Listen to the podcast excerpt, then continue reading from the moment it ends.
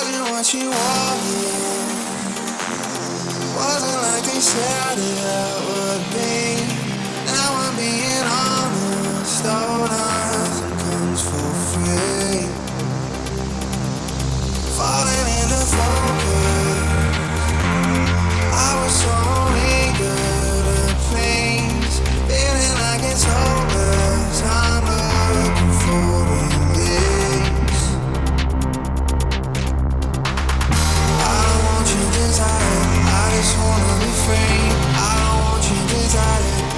small money